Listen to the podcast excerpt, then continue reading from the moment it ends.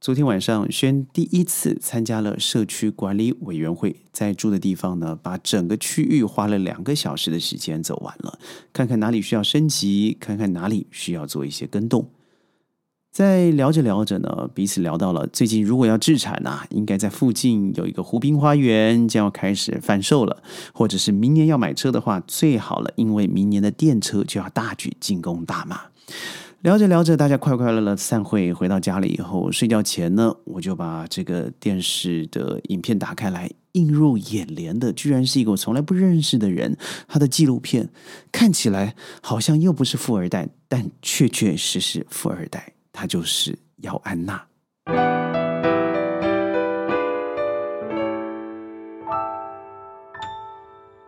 欢迎各位加入今天的宣讲会，我是轩。对，姚安娜是谁呢？我相信，如果你看过一些豪门恩怨啦、香港的港剧啦，你会发现说，很多人都是家里的嫡子、长子继位以后，就要把家族的基金呢领来了，然后开始做一些重新的分配，然后让家族事业发扬光大。她是谁呢？她的确啊是任正非的第三个女儿。我认为他虽然在出道，他说要他他要走的是这个，嗯，歌手啊、演员、演技派的路线，但看看他的背景，你绝对不可以相信他是自己白手起家，因为他就是一个富二代的孩子。但在影片好像一直努力的洗白啊，也就是说，事实上我的努力都靠我自己。譬如说我从小在国外读书，后来回来读了上海的外国学校，外国外国人学校。后来又到了这个牛津大学，牛津读书去了牛津读书，对，后来又进入了哈佛。这是一个寻常老百姓的背景吗？他从以前出生，然后看我们现在映入眼帘的是，都是孟晚舟的新闻，但孟晚舟大他了二十多岁，也就是说家里的确有这个小女儿啊。那为什么大家对于孟晚舟的评价是如此的正面？很简单啊。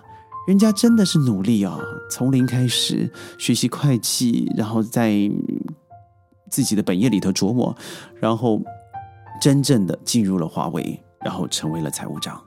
而我看看姚安娜，她可不是啊，她这个高调的宣布她要出道，拍了很多非常性感现代的一些这个宣传照片以后，我们可能真的都不知道说这个人可能是个骗子，因为从来没听过这个人，他知名度实在太低了，尤其在过去中美大战之后，不是过去，应该是现在进行时了。孟晚舟整整带来出来的民族英雄形象，还有在国际间的舆论，都远远高过于这个女儿。但的确，真的有这个小女儿，她真的是第三个孩子。嗯，我觉得要说姚安娜，事实上我要说的是贫富之间的差距。每个人不是呃贾宝玉、林黛玉的，吃穿都靠自己挣来的。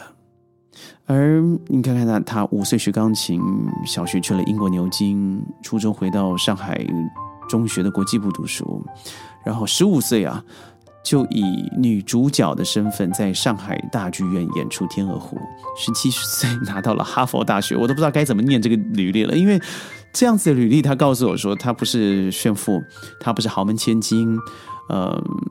他参加了全球十大奢侈晚宴之一的巴黎名媛舞会等等，这都不是炫富，而这都不是我富二代给我的加持。你骗谁啊？同时讽刺的是什么？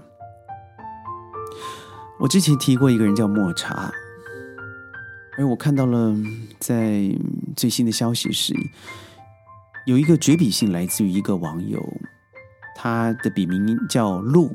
就是这个动物，这个这个鹿哦，呃，他的本名姓周，他在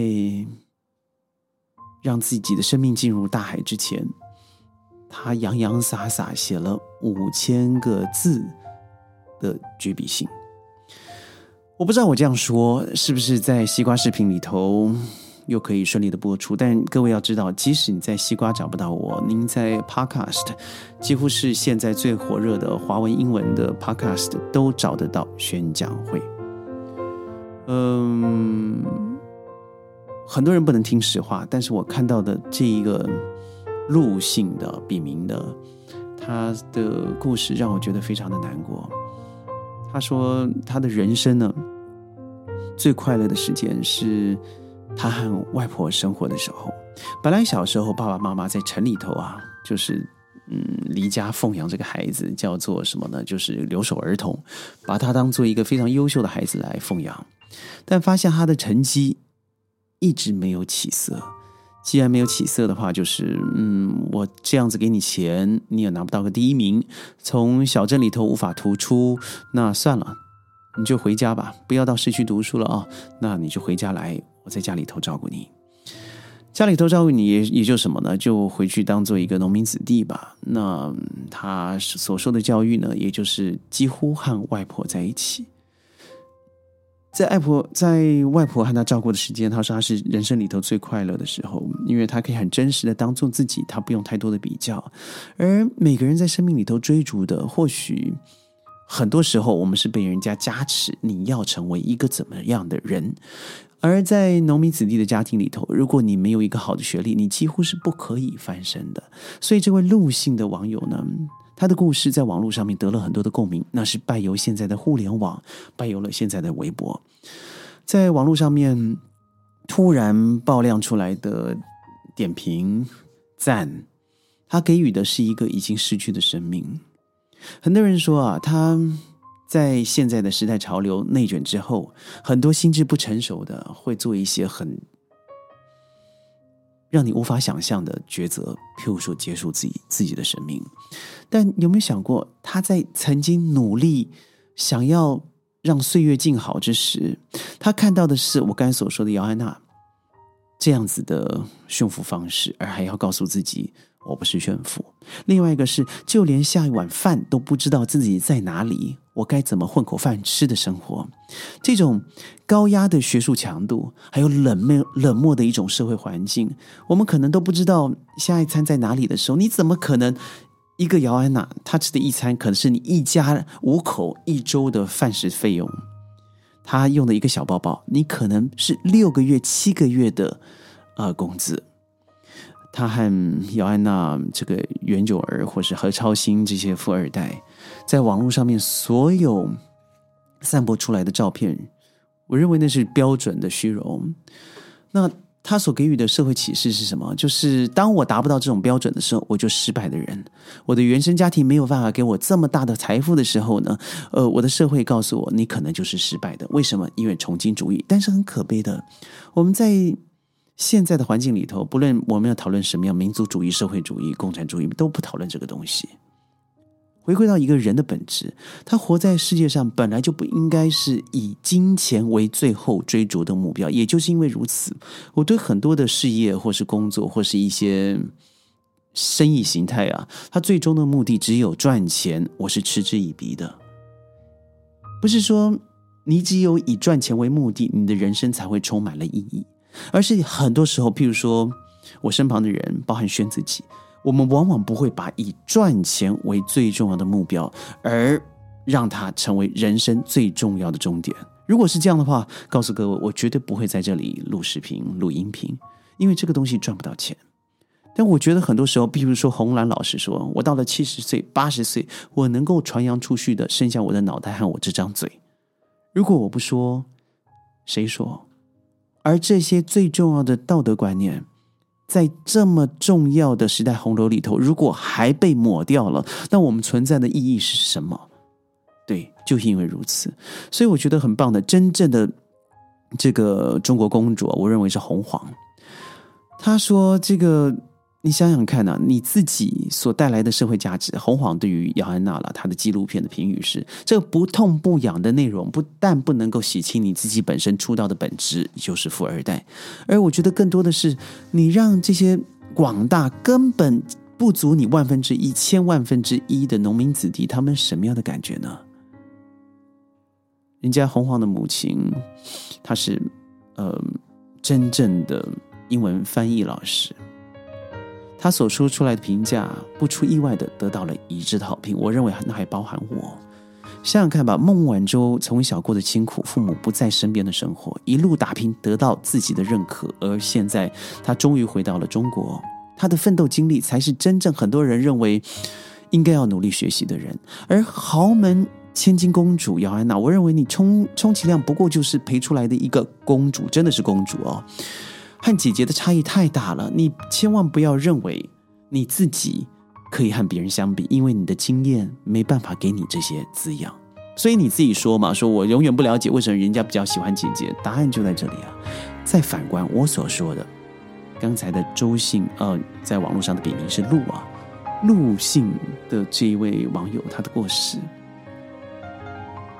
他所表现出来的绝对是一个贫富差距的鸿沟，而透过了网络上的大法宣传以后，你会发现贫与富之间的差距有多么恐怖。它大到可以夺取一个人的生命。